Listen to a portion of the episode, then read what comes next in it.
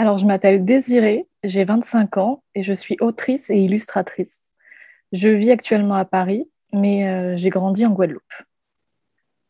Je crois que j'ai été longtemps critique du genre avant d'être un peu embrigadée par le féminisme dit libéral à mon arrivée à Paris. Le premier souvenir que j'ai, c'était durant Carnaval ou euh, Halloween, je sais plus, j'étais toute petite. On devait porter des robes de princesse et les garçons étaient en pirate. Et euh, moi, je me souviens qu'avec ma petite robe de princesse, j'avais voulu jouer aux pirates avec mes camarades masculins.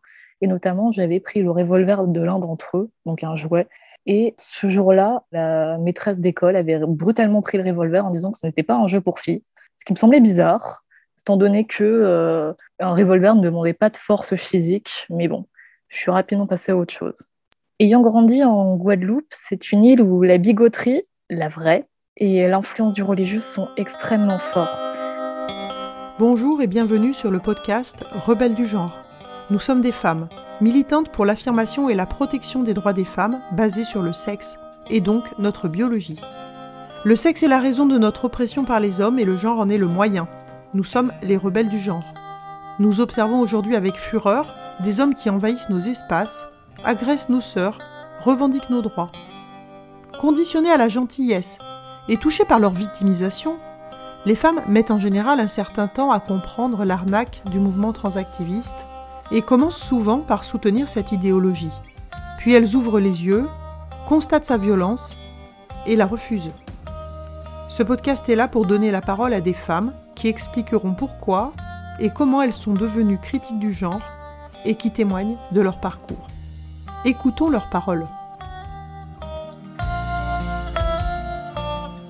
J'ai vu ce que la religion catholique et euh, toutes ses influences avaient euh, sur les femmes, sur les personnes LGB. Le discours qui était tenu à l'encontre des LGB était très haineux et euh, il l'est encore aujourd'hui. Beaucoup de personnes LGB ne sortent pas du placard de peur d'exclusion sociale, de ratonnade. Des choses qui sont au jour d'aujourd'hui impensables en métropole, mais qui arrivent bel et bien dans ces communautés.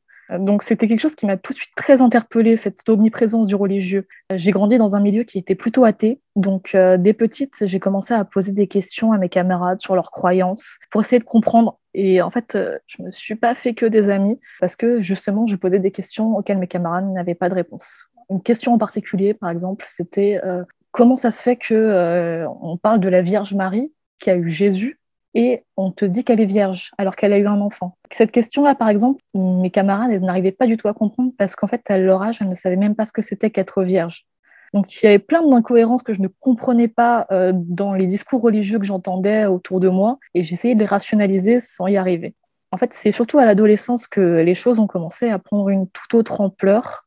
Désiré est mon second prénom il a été choisi par mes parents parce qu'il euh, était neutre. Donc ça pouvait être aussi bien celui d'un garçon que d'une fille, mais c'était surtout dans l'idée, ben, comment dire, c'était juste un enfant qui était désiré. Ce n'était pas une question de genre ou de sexe, c'était une question de désir d'enfant et surtout qu'il soit en bonne santé. Mais mon premier prénom est ce qu'on appelle un prénom d'actrice porno. En tout cas, c'est comme ça qu'il m'a été toujours présenté. Dès le CM2, on a commencé à m'en parler. Euh, mes camarades masculins me l'ont fait savoir de multiples fois. J'ai été ensuite euh, diagnostiquée du syndrome euh, SOPK, donc euh, syndrome de l'ovaire et j'ai été mise sous pilule, ce qui m'a déréglé totalement au niveau des hormones, du poids, de l'humeur, et ça m'a fait tomber dans des phases assez sombres où je ne reconnaissais plus mon corps, je ne comprenais pas ce qui se passait. Un des gros pics de ma vie de jeune fille, ça a été à l'âge de 13 ans. Une surveillante de mon collège a partager un film pornographique qui se trouvait sur son téléphone à, une partie de ma classe. C'était un viol. La personne qui se trouvait sur ce film n'était pas consciente. Donc euh, j'en ai rapidement parlé à mon entourage et donc l'affaire a été remontée au collège. La surveillante a perdu son emploi, ce qui me semble normal, mais ça a été le début pour moi d'un certain harcèlement de la part de mes camarades qui n'ont pas compris pourquoi j'en avais parlé. Et en fait, euh, ce qui m'avait été ressorti, c'est si je ne pouvais pas le supporter, j'aurais dû me taire. Donc, ça a été assez douloureux pour moi. Mais euh, j'ai préféré passer outre pour euh, justement ne pas subir davantage de brimades. À l'âge de 16 ans, des camarades de classe féminines m'ont fait regarder à nouveau le viol d'une jeune fille qui était malheureusement trisomique. En tout cas, c'est comme ça qu'elle m'a été présentée. C'était une jeune personne handicapée. Donc en fait, des camarades de classe t'ont forcé à visionner un viol sur un téléphone? Oui, c'était un film ou c'était une vidéo tournée euh, d'une agression réelle? Enfin, sachant que les films sont euh, réels et que les actrices porno sont réellement violées. Tout à fait. dans les deux cas, c'était des agressions réelles. Dans les, deux films, c'était des personnes réelles et c'était des camarades à eux qui leur avaient envoyé. Donc, euh, ça a été d'une grande violence pour moi, d'autant plus que mes camarades féminines rigolaient de ce qui se passait et de ce qu'elles voyaient pour elle, c'était normal. Et c'est ça qui m'a beaucoup choquée. C'est des actes de violence commis par des hommes, mais qui sont relayés par des femmes. Et ça m'a beaucoup ébranlé dans mon propre féminisme et dans mes convictions. Car il faut savoir qu'en fait, euh, en Guadeloupe, et je pense dans beaucoup euh, d'îles euh, dites d'hommes-tom, et même en Guyane, d'après ce qu'avait dit une des rebelles du genre, il y a un énorme tabou sur la sexualité lié à la religion et euh, notamment euh, envers les femmes, les jeunes filles. On les incite à rester vierges le plus longtemps possible. Ça ne veut pas dire qu'elles ne vont pas connaître euh, des relations sexuelles, malheureusement. Car comme il y a ce tabou, beaucoup de jeunes filles vont effectivement se référer à la pornographie. Beaucoup de mes camarades regardaient des films pornographiques pour savoir ce qu'il fallait faire au moment venu. Attends, excuse-moi, je comprends pas là, parce que elles, ont ou pas des relations sexuelles? En gros, il y a des relations. Euh, D'accord, j'ai compris. En fait, pour préserver leur hymen, elles acceptent la sodomie.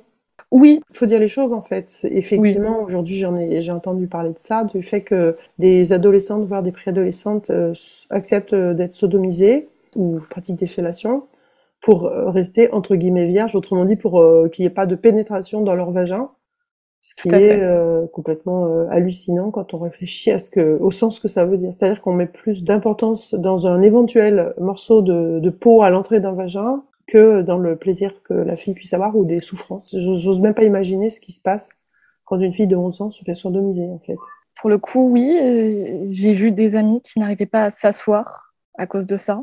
Et c'était aussi un sujet de moquerie entre filles. Donc c'est ça qui m'a beaucoup perturbée, que des filles et des jeunes filles puissent se moquer de ça. Et quand j'avais posé la question à justement mes amis et ces jeunes filles qui euh, pratiquaient ça, et notamment sur l'aspect religieux, du fait que bah, normalement Dieu est censé les avoir vus faire s'il est omniscient, omnipotent, c'était pour garder leur, euh, leur petit copain. Si elles ne cédaient pas, le petit copain allait les laisser. Et donc, euh, dans tous les cas, en fait, elles allaient, comment dire, en fait, c'est pile tu perds, face tu perds. Dans tous les cas, tu perds. Dans tous les cas, tu perds.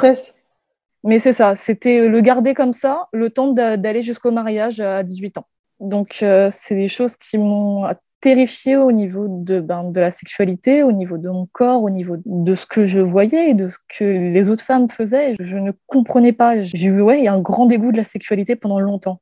Donc j'ai essayé de trouver euh, une pensée un peu plus libérale en arrivant à Paris, parce que euh, me disait que j'étais intolérante, que je ne comprenais pas. Et en fait, le féminisme dit libéral m'intéressait beaucoup car euh, il parlait notamment bah, des rôles genrés et du transsexualisme. En fait, je me suis intéressée rapidement à la question transgenre car un membre de ma famille a développé très très jeune des troubles de dysphorie de genre. À l'âge de 5 ans, il a commencé à parler régulièrement de vouloir se couper le pénis, ce qui nous a assez interpellés. Il était très malheureux, il était très renfermé, il n'arrivait plus à, jouer avec les autres enfants. On ne comprenait pas ce qui se passait. Ce membre de ma famille, en fait, a un nom euh, qui est dit androgyne. On pensait peut-être que ça venait de là. Mais pour autant, euh, on voyait bien qu'il continuait à se renfermer de plus en plus et qu'il allait de plus en plus mal. Donc, euh, ce qu'a fait la mère de ce petit garçon, c'est qu'elle l'a emmené voir un pédopsychiatre. Et ce que j'ai trouvé très intéressant, après, là, ce que je vous dis, euh, c'est évidemment quelque chose qui m'a été rapporté, rapporté depuis le psy. Je n'ai pas tous les tenants et aboutissants, bien sûr. Ce pédopsie a, a fait et a dit, c'est qu'il a essayé de rationaliser un peu cette envie de couper le pénis. Il lui a dit, mais si tu coupes le pénis, tu resteras quand même un petit garçon parce que même si tu n'as pas de pénis, quand tu vas grandir, tu vas avoir euh, une pomme d'Adam, tu vas être un petit peu plus grand que ta maman, tu vas avoir euh, des différences musculaires. Et en fait, ce qu'on a compris, c'est que il ne voulait pas se couper le pénis pour être une fille. C'est qu'en fait, il adore les jeux dits de filles. Donc, euh, se déguiser ou jouer à la poupée. Et en fait, c'était que à son arrivée à l'école, les autres petits garçons bah, le martyrisaient pour ça. Donc en fait, euh, il était très malheureux parce qu'il était surtout en souffrance vis-à-vis des autres enfants qu'il martyrisait. Donc euh, ce qui a été fait, c'était en fait euh, de lui offrir les joies qu'il voulait. Encore une fois, on a un enfant qui souffre tout simplement parce qu'on le laisse pas juste être lui-même en fait.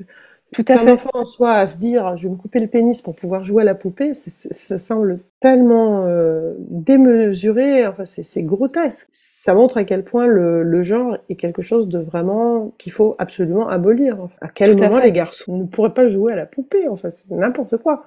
C'est ça. Mais euh, dans l'école, ça ne passait absolument pas et du coup, euh, il était tout le temps, tout le temps harcelé. Donc en fait, ce qui a été fait, c'est oui, de lui offrir les jouets qu'il voulait, des robes roses, des robes bleues, il a pu jouer à ce qu'il voulait.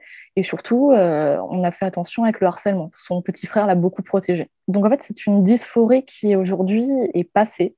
Il a 17 ans aujourd'hui. Euh, il ne se sent plus mal dans son corps. Après, je m'avance peut-être parce que la dysphorie euh, peut toucher jusqu'à un certain âge apparemment. Mais en tout cas, à l'heure actuelle, et très rapidement après cet épisode où il avait 5 ans, ça s'est totalement arrêté. Il, il, était heureux, il a pu jouer avec les jeux qu'il voulait, et c'est tout ce que je lui souhaitais.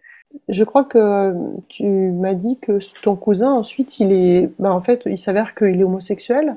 Ah oui, tout à fait, oui, pardon. En fait, il m'a avoué son homosexualité il n'y a pas longtemps, il y a un an à peu près, mais il serait presque bisexuel apparemment, car il sortirait avec une fille en ce moment. Donc, euh, je ne sais pas. Tout ce que je sais, c'est qu'il a une grande sensibilité, qu'il euh, ne correspondait pas aux normes de genre de l'époque. D'accord. Donc en fait, ton cousin, euh, il a grandi en ayant, euh, je dirais, l'envie de jouer à des jeux de filles, peut-être une attirance pour les garçons. En fait, on ne sait pas trop. Et finalement, avec un bon pédopsychiatre, eh bien aujourd'hui, il va bien, quoi. Ah oui, tout à fait. Et euh, je remercie euh, mille fois ce pédopsychiatre de ne pas l'avoir euh, poussé dans cette voie-là, mais j'y reviendrai peut-être un petit peu plus tard. donc ensuite, quand je suis arrivée à Paris, j'ai fait une école d'art. En fait, c'est la première fois que j'ai rencontré vraiment des personnes trans et non binaires. donc ces deux personnes, c'était deux jeunes filles autistes de ma classe. Et quand j'ai voulu poser des questions à la personne non binaire, pour savoir ce que c'était, parce que je ne comprenais pas très bien, je ne comprenais pas comment on pouvait être à fois homme et femme. J'ai reçu euh, le même genre de réponse et le même euh, genre de gêne que je recevais à l'époque où je posais des questions à mes camarades religieuses. C'est ça qui m'a tout de suite posé question. Après, cette personne était autiste, donc je me suis dit qu'elle se sentait un peu brusquée, donc je n'ai pas voulu euh, plus épiloguer sur la question.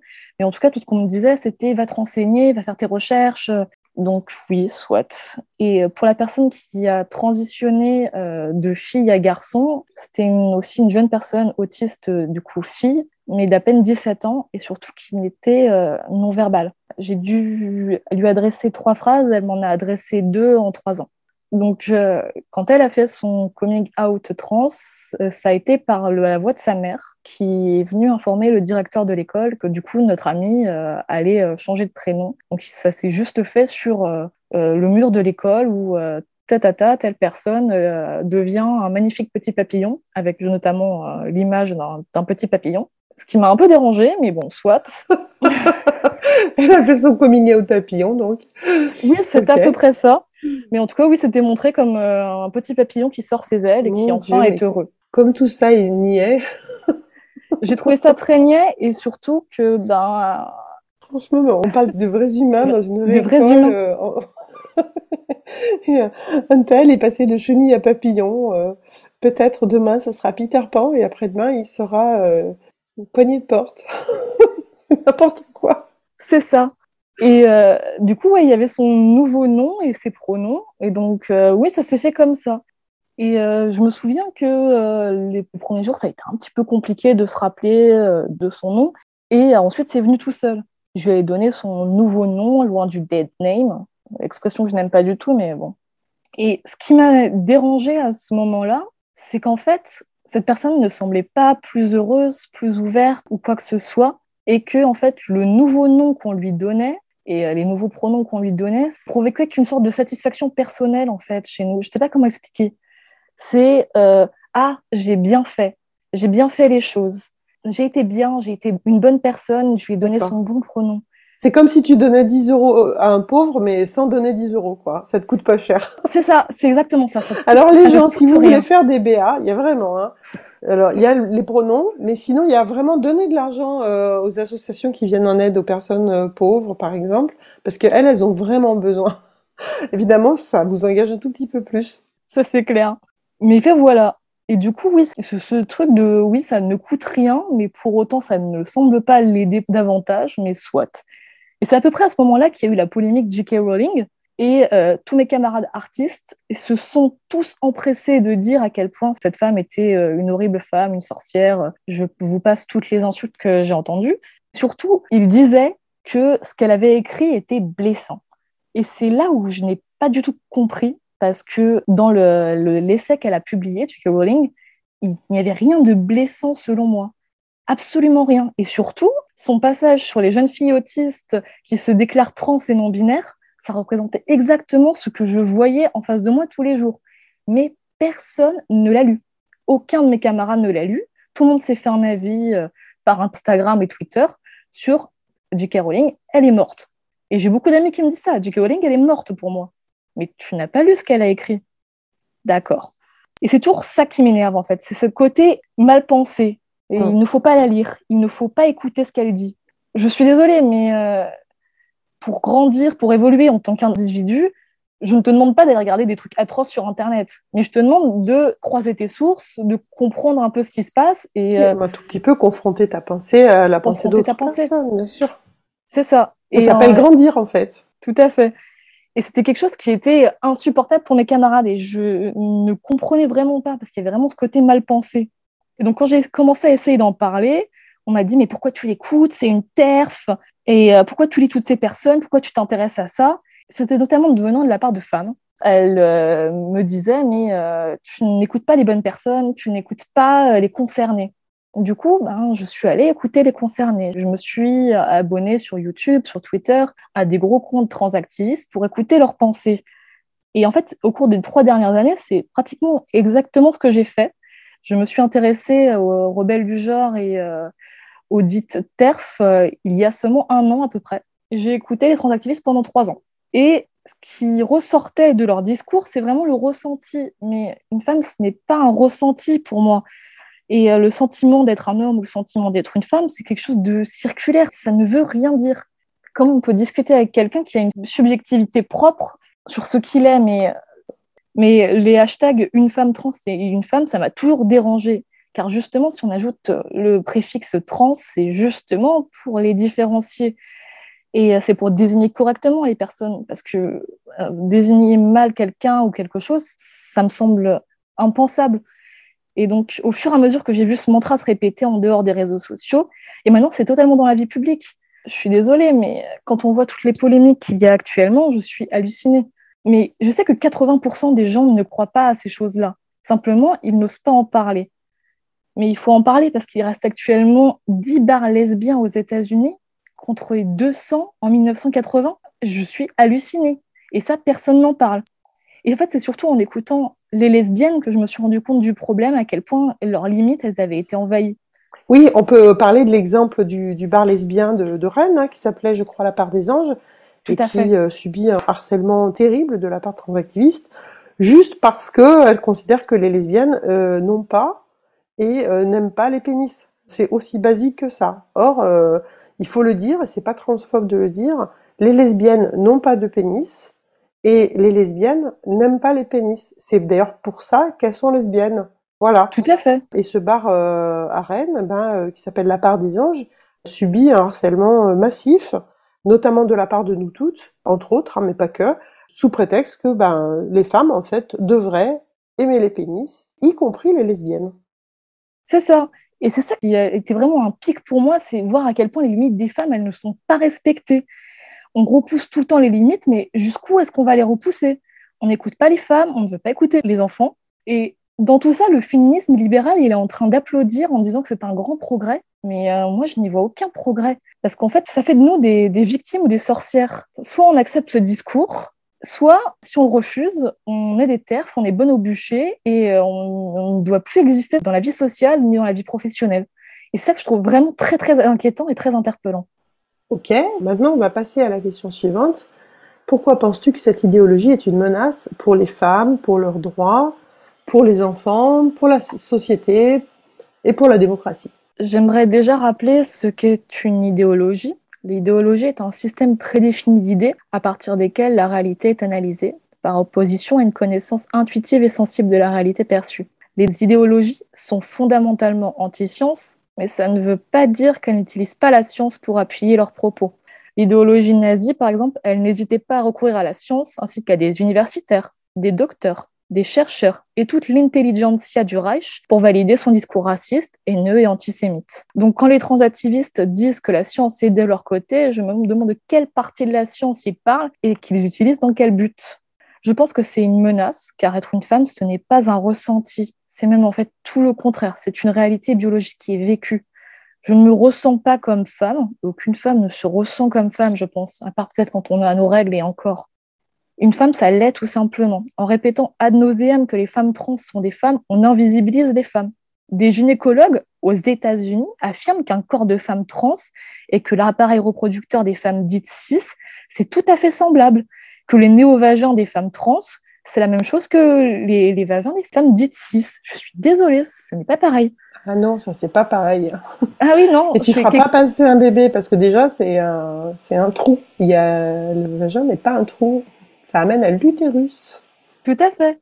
Et en fait, là, j'en parle en anecdote, mais ça me rappelle une conversation que j'ai eue avec un ami à ce sujet. Euh, discuter du transactivisme avec les femmes est très compliqué. Les hommes, c'est un petit peu plus facile. Et euh, j'ai peut-être une théorie à ce sujet. Mais en tout cas, j'en avais parlé avec un ami qui m'avait dit qu'un de ses copains avait euh, justement testé un vagin de femme trans et qu'il avait trouvé ça d'une douceur incomparable, excusez-moi des termes, qu'il n'avait jamais connu en sexe aussi incroyable et qu'il trouvait ça mieux que le sexe des femmes, euh, des femmes cis. D'accord. Ok, peut-être c'est ton avis, d'accord, mais en fait, un vagin, ce n'est pas là pour donner du plaisir à un homme et rendre confortable un autre homme, à mes yeux. C'est-à-dire qu'en fait, les hommes sont quand même vraiment de bien meilleures femmes que les femmes. Ah non, mais euh, s'ils pouvaient nous laisser tranquilles, moi je serais d'accord, mais euh, ce n'est même pas le cas. Ce n'est même pas le cas, donc euh, bon.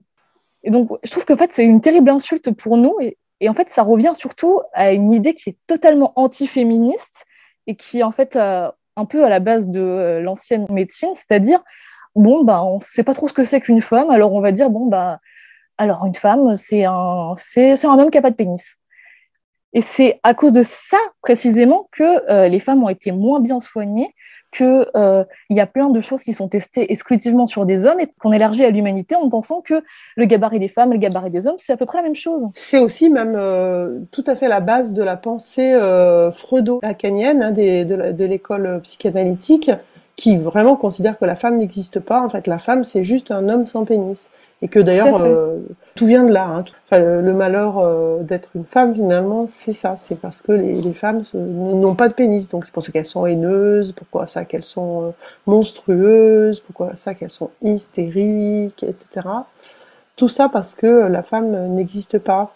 Je vous invite d'ailleurs à voir, si ce sujet vous intéresse, l'excellentissime film de Sophie Robert que vous pouvez trouver sur YouTube qui s'appelle Le phallus et le néant. Sophie qu'on a interviewé euh, dans les épisodes 40 par là. Et euh, elle, a, elle, a, fait un film qui s'appelle Le phallus et le néant et ça montre le délire de la pensée psychanalytique, montrant que il y a d'un côté ceux qui ont le phallus, les hommes, et de l'autre euh, bah, ceux qui n'en ont pas, les femmes. Voilà. Tout à fait. Et en fait, là aussi, ce que je me suis rendu compte en, écoutant euh, les transactivistes et en écoutant leurs paroles et en regardant leurs vidéos, c'est qu'ils ont une vision qui est totalement pornifiée des femmes. Pas tous, mais la majorité de ce qu'ils partagent, pour eux, une femme, c'est euh, être une jolie chose en robe, euh, maquillée à outrance, et c'est tout. Une femme, ça n'a pas plus de sens pour eux. J'ai vu des femmes trans dire que le corps d'une femme, c'est un trou, un réceptacle pour accueillir la puissance virile masculine je ne sais pas dans quelle bouche ces termes peuvent être acceptables, en fait. Même dans la bouche d'une femme dite cis, ce terme, j'aurais du mal à l'entendre et je serais, la première à lui dire Mais pourquoi tu dis ça? Donc, qu'on accepte ça d'une femme trans, et je trouve ça incroyable, ou d'un homme trans identifié, c'est selon. Hein. Parce que ces derniers, ils nous invitent à nous déconstruire, et euh, j'entends parler des transactivistes, à faire des recherches, eh ben, je les invite à en faire de même, car les hommes transidentifiés ne représentent que la vision la plus patriarcale des femmes, c'est-à-dire soit un trou, une pétasse ou euh, une pondeuse. Il n'y a pas d'entre-deux. Une autre anecdote qui m'a un peu interpellée, en opposition au féminisme libéral, j'ai écouté aussi beaucoup les mouvements MeToo et euh, les mouvements masculinistes, euh, notamment pour comprendre un peu ce qu'ils disaient et pour voir un peu à quel point les arguments s'opposaient. Et ce qui m'a plus dérangé, c'est d'entendre dans la bouche des, des mictos, donc men going their own way, donc des hommes qui euh, décident de vivre sans les femmes, à quel point, malgré tout, leur discours pouvait ressembler à celui des transactivistes, à savoir qu'une femme c'est un trou, une femme euh, c'est une pondeuse, et que ce n'est rien d'autre. Et donc je, trouve ça terriblement dénigrant, mais euh, le féminisme libéral s'en trouvait ça bien, parce que comme ça, cette personne transidentifiée vit sa réalité. Mais euh, si c'est une réalité pornifiée, euh, excusez-moi de le dire, mais euh, je ne suis pas d'accord. À l'heure actuelle, des femmes, elles sont emprisonnées avec des porteurs de pénis, des, donc des violeurs, des pédocriminels, ainsi que des violeurs en série, qui sont emprisonnés dans des divisions mère-enfant dans des prisons. C'est absolument ubuesque et horrible. Mais comme toujours, les sentiments des hommes passent avant ceux des femmes. On trouve ça insupportable quand on met genre une femme trans accusée de viol mais je suis désolée, les sentiments d'un violeur, pour moi, je m'en fous. La complainte d'un agresseur, ce n'est pas mon problème. Pour moi, à partir du moment où tu as agressé sexuellement quelqu'un, tu as perdu toute dignité humaine. Il n'y a aucune excuse à ça. Donc, quand on vient me parler des sentiments des femmes trans alors qu'elles ont agressé d'autres femmes ou tué d'autres femmes, j'ai envie de hurler. C'est un danger pour les enfants, car au-delà de l'aspect totalement déconstructionniste du mouvement qui consiste à lentement mais sûrement à banaliser l'exploitation d'enfants à des fins sexuelles. Dire à un enfant, tu n'es pas né dans le bon corps, c'est une violence atroce. Un enfant, ça a besoin de bases et de limites pour se construire. C'est même une des choses les plus nécessaires pour lui et pour son bien-être, pour sa sécurité et pour son développement. Concernant l'histoire de mon cousin, si le pédopsychiatre qu'il avait rencontré avait affirmé qu'il n'était pas né dans le bon corps, alors il aura peut-être continué dans cette voie. Ce n'est pas forcément la meilleure en termes d'estime de soi et d'affirmation de soi à l'heure actuelle, des enfants sont mutilés, prennent des bloqueurs de puberté, dont l'origine est à la base, je le rappelle, un outil qui a été utilisé pour castrer chimiquement les pédocriminels et les personnes homosexuelles jusqu'en 1964 par la Grande-Bretagne. Par exemple, Alan Turing, celui qui a déchiffré la machine Enigma et qui a permis aux Alliés de gagner la guerre, a été ensuite contraint de prendre des oestrogènes quand son homosexualité a été révélée. Alan Turing s'est suicidé quand ses seins ont commencé à pousser. Du point de vue de la démocratie, cette idéologie est dangereuse car elle crée des personnes qui ne vivent que dans le ressentiment de ne pas être ou de ne pas être assez. Ça crée des gens malheureux. Ça, je ne le nie pas, et c'est même une évidence, mais les gens malheureux deviennent dangereux. Le ressentiment a cela de terrible, qu'il va créer des boucs émissaires pour justifier une violence symbolique envers un groupe d'individus. Ici, les femmes. Le ressentiment, ça mène au fascisme, car l'utilisation de ce ressentiment commun comme une masse, ça va indubitablement créer des violences. À partir du moment où on se crée une identité victimaire, renforcée d'autant plus par le discours transactiviste et les limites de la médecine, la plupart des trans sont tout à fait au courant qu'ils ne vivront pas longtemps du fait des hormones et des risques de septicémie de leurs opérations. Alors il devient tout à fait justifiable pour son identité de martyr de commettre des violences envers ceux qui nuancent des propos qui s'y opposent. Pour celles que ça intéresse, le livre de Cynthia Fleury, Si J la mère, expose les origines du ressentiment et comment celui-ci peut mener au fascisme. Merci, je ne connaissais pas cette référence, on la mettra euh, dans les euh, informations du, podcast. Pour le coup, oui, euh. c'est très intéressant. Mais elle utilise un peu la psychanalyse, donc il faut savoir. non, mais la psychanalyse, c'est pas forcément mauvais, c'est quand on, on considère que les femmes n'existent pas que là, je commence à avoir un petit doute. Oui, on est d'accord. Bon, alors la question suivante maintenant, c'est euh, bah, qu'est-ce qui t'a décidé? Tu nous as dit que Désiré, c'est ton deuxième prénom. Donc, qu'est-ce qui t'a décidé à utiliser ton deuxième prénom? Est-ce que tu as déjà subi des pressions, des menaces? Est-ce que tu te sens en danger? Ou est-ce que tu te sais parfaitement en sécurité? Alors, j'ai décidé de témoigner en anonyme. Je n'ai pas subi de menaces, mais plutôt des pressions de la part de mon entourage. En général, c'était à la base de mais tu ne comprends rien, ou alors tu n'es pas assez renseigné, après, sur mon Twitter, il y a une ancienne camarade qui s'est auto-baptisée Safik, qui est venue plusieurs fois me faire la leçon sur mes retweets et sur l'histoire du mouvement LGB et me dire que mon féminisme invisibilisait les femmes trans. J'ai aussi perdu une amie il y a peu sur ces questions Et nous avons une grosse dispute car elle ne comprenait pas ma colère face à ce qu'elle appelle un simple sujet de société. Elle est revenue par la suite vers moi en me disant que si j'étais TERF, c'est un peu comme si j'étais pro-Poutine, mais qu'elle m'aimait quand même. Je n'ai pas vraiment apprécié, donc j'ai préféré couper les ponts pour le moment. Je sais que si mon identité est révélée, je pourrais potentiellement avoir des problèmes. Mon métier d'artiste fonctionne avec une grande visibilité et surtout des opinions très libérales. Il y a beaucoup de transactivistes dans le milieu. Et je sais que les éditeurs ne sont pas les gens les plus courageux du monde, et c'est un euphémisme. Donc, on pourrait faire beaucoup de mal à ma carrière et à mes proches et à ma famille du fait ce que j'ai révélé. Moi, en tant que personne, en vrai, je m'en fiche. J'aimerais juste qu'on arrête de mutiler des enfants, que des filles arrêtent de se couper les seins en pensant échapper à la violence masculine. C'est aussi pour ça que je parle aujourd'hui, juste pour être une voix de plus et faire en sorte qu'elle puisse être écoutée. Merci, c'est vraiment euh, très important de pouvoir parler. Et euh, maintenant, est-ce que tu aurais une, anecdote ou un événement à raconter qui t'aurait marqué sur la transidentité ou sur le transactivisme? Alors euh, oui, la chose qui m'a le plus marqué, je pense qui a été mon vrai déclencheur, ça a été l'affaire Jeffrey Marsh. C'est un homme non binaire sur TikTok qui demandait aux enfants de passer en privé pour discuter de sexualité et qui se présentait comme leur maman d'Internet, qui invitait les enfants à quitter leur domicile, à couper les ponts avec leurs parents. Et donc, il y a une blogueuse et humoriste, Shumiru Nessa, qui l'a interpellé pour lui rappeler que c'était du détournement de mineurs et que ça ne se faisait pas. En moins d'une semaine, on a retrouvé l'adresse de cette femme, le nom de ses enfants et l'heure à laquelle elle allait les chercher à l'école. Nessa était en larmes et elle a promis de supprimer sa vidéo en suppliant qu'il n'y ait pas d'autres menaces. À ce jour, elle vit encore dans la peur. Jeffrey n'a pas été inquiété. Il a proféré des menaces envers Nessa et envers toutes les personnes qui l'ont critiqué. Mais il partage toujours du contenu sur TikTok, incitant les enfants à suivre ses conseils. Il s'est calmé récemment car il est en train de publier un livre et donc ça ferait un peu mauvaise presse. Mais que tout le monde semble trouver ça normal dans la communauté queer, ça a été vraiment un déclencheur pour moi, car personne n'ose en parler. Critiquer ce genre de choses, ça serait considéré comme transphobique, évidemment. Et une autre anecdote encore plus récente, c'est le Westmans College Institute qui, pour la Pride, a partagé un communiqué où ils expliquaient que les lesbiennes étaient des personnes non-hommes attirées par des personnes non-hommes. Quand J.K. Rowling disait il y a trois ans... J'ai envie de pleurer. non, mais c'est pas vrai. Des personnes non-hommes attirées par des personnes non-hommes.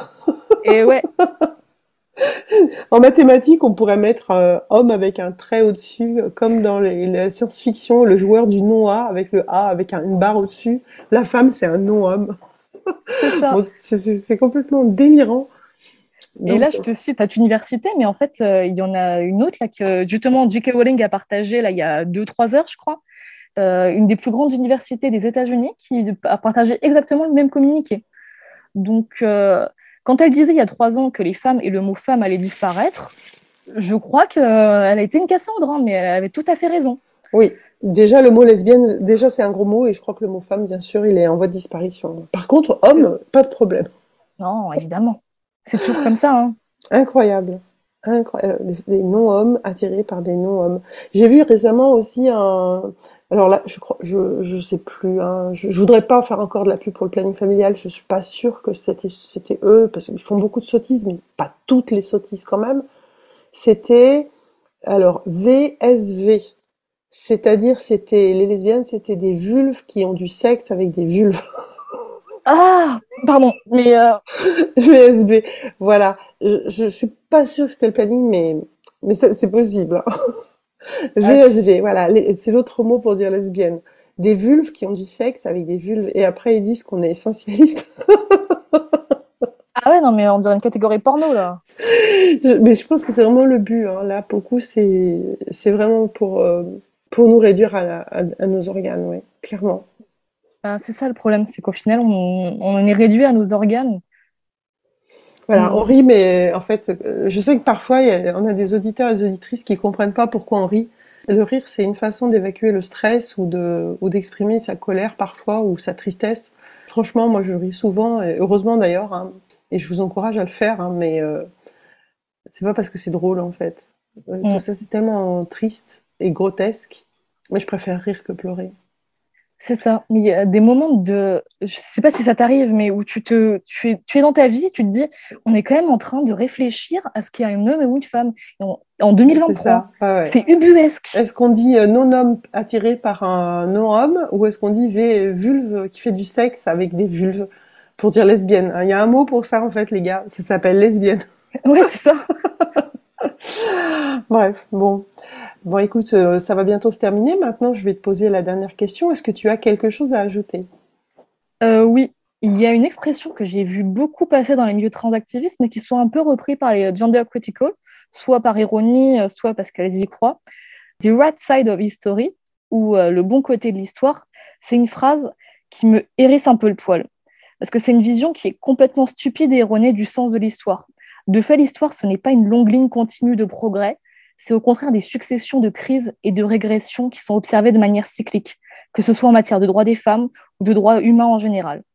De plus, clamer qu'on est pour le progrès, c'est à mon sens quelque chose de totalement vide de sens, dans la mesure où personne ne se réclame foncièrement pour la régression, car on n'appelle jamais euh, les choses de, de cette manière. Quand on dit qu'on est du bon côté de l'histoire, ce qu'on dit, à mon sens, c'est qu'on se met du côté des puissants. Parce que, par exemple, plusieurs anciens collaborateurs durant la Seconde Guerre mondiale, totalement actifs et totalement ralliés à Vichy, se sont ralliés du côté des Alliés quand ils ont vu que le vent tournait. Le bon côté de l'histoire, ça n'a pas de sens. C'est soit une stratégie de survie, soit une stratégie cynique de la part des puissants. Donc, à mes yeux, quand les transactivistes hurlent Nous sommes du bon côté de l'histoire, ça en dit long sur eux et ce qu'ils sont capables de percevoir avec leur logique cynique. Quand tous les GAFAM et les grosses multinationales sont de votre côté, vous êtes déjà puissants, vous n'êtes pas des victimes.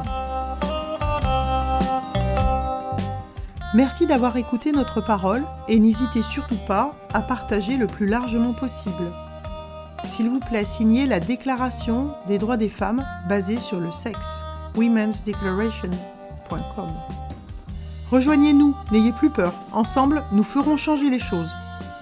Si vous souhaitez témoigner, contactez-nous. Et à bientôt pour un nouveau témoignage de Rebelles du genre.